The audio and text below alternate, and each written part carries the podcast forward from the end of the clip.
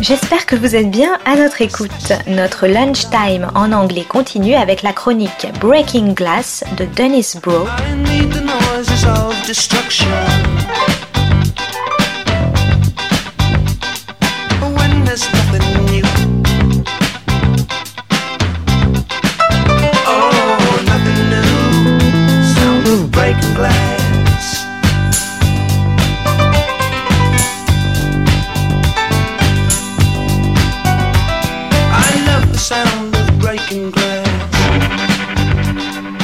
This is Broe on the Global Television Beat, Breaking Glass. Today's episode Fearless and Perry Mason finales How to End and How Not to End a TV Season. There was a lot of fanfare recently around the wrapping up of HBO's remake of Perry Mason, which unfortunately has a botched ending. The cliche in Hollywood on endings is give the audience what they want, but not in the way they want it. Perry Mason outsmarts itself and finishes by obscuring justice and not giving anyone what they want.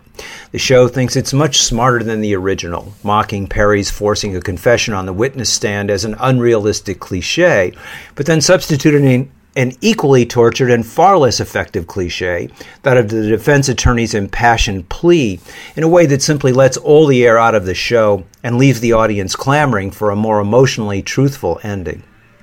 In contrast, a golden oldie from three years ago, ITV and Amazon's Fearless, follows through on its tougher political convictions with an ending that, though it has an emotionally unbelievable element, still drives home its much stronger point about the lying machinations and the American and British deception that led to the Iraq War.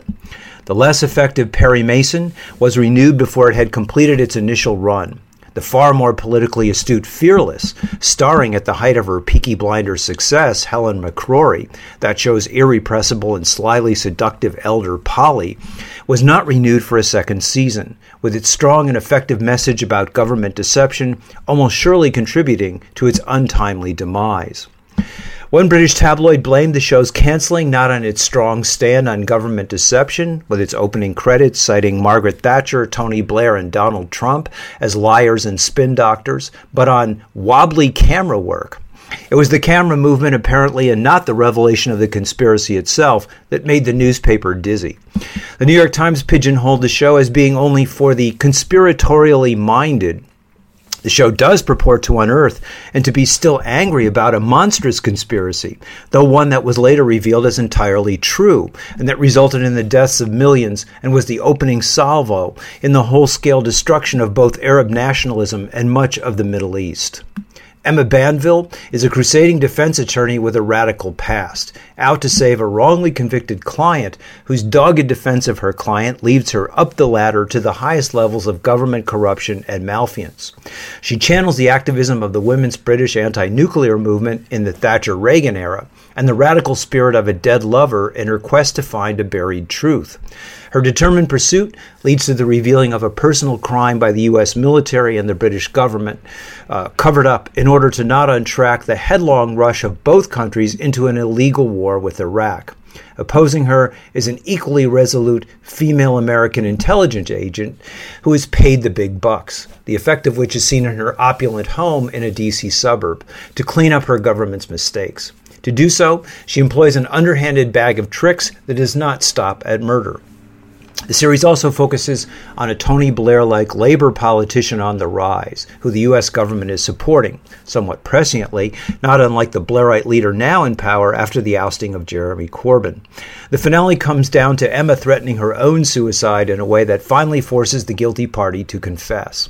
The ruse is not quite convincing, since it's tough to believe a callous official would ruin themselves to save someone else. However, the confession itself, which sheds light on the ruthlessness of the American British march to a fa- fabricated war and the persistent machinations needed to continue to conceal the truth around that rush to war, is utterly convincing.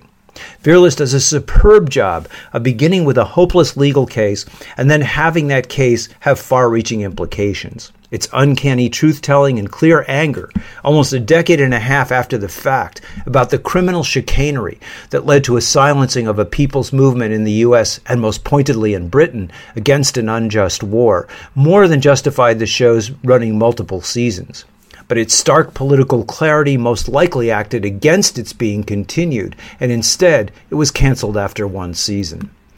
Perry Mason and the Case of the Careless remake. Which brings us to the obscurity and overwrought complexity of HBO's Perry Mason finale. Here, complexity becomes a way of tampering with the emotional truth that the series demands, tamping it down and dissipating what would have been a much more impactful conclusion. The former series was, of course, known for its climax, where Perry broke down a witness on the stand and got them to confess, thus freeing his client, who the police and prosecutor tried to convince a jury was guilty.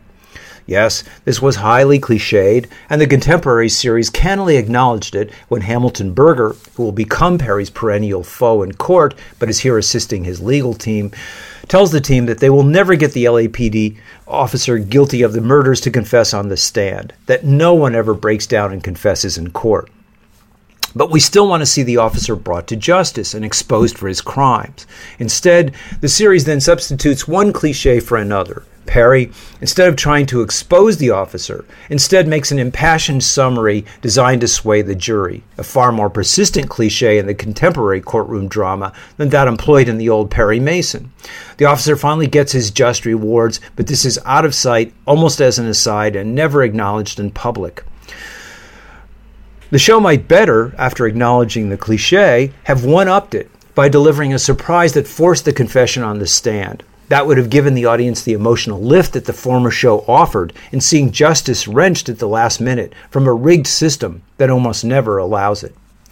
Clearly, that was something fans of the books in the series responded to. The thrill of seeing the lackadaisical, lazy, or corrupt work of police and prosecuting attorneys exposed each week was an important part of what the series offered. The HBO show denies that pleasure to its audience, instead, sacrifices it on the altar of middle class complexity and ambiguity, which is simply about that class's mixed feelings at being trapped between a working class which pushes for more and an upper class which simply takes more. The remake also does not save the final court scene for last. The scene takes place at midpoint in the episode after. There's a whole lot of tying up of various strands of the series, but the only one with much emotional resonance is Perry's secretary Della Street asserting that she's not a secretary but rather a legal partner who wants a percentage of the client fees and to be put through law school herself. A faith healer subplot, which might have resulted in a romantic interest for the young Perry, is also disdained in favor of Perry and the woman exchanging pleasantries about the place of faith in life a conversation which is philosophically trite and emotionally sterile. Fearless ends with a conclusion that drives home in stark terms its exposing of the corruption of two governments in promoting an illegal war. Its reward for such truth telling was cancellation. Perry Mason ends not with a bang, but with a whimper, in an ending that blunts its critique of the LAPD and the Los Angeles power structure. Its reward was to be renewed even before the series ended.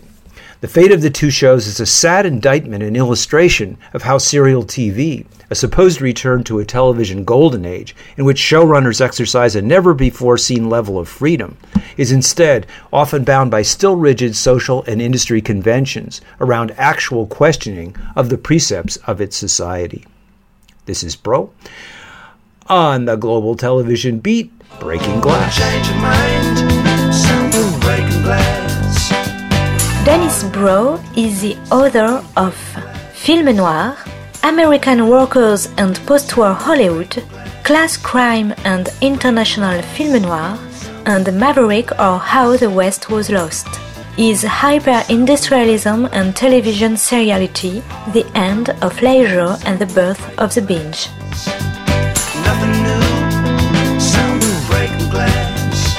C'était Breaking Glass de Dennis Broe sur Art District.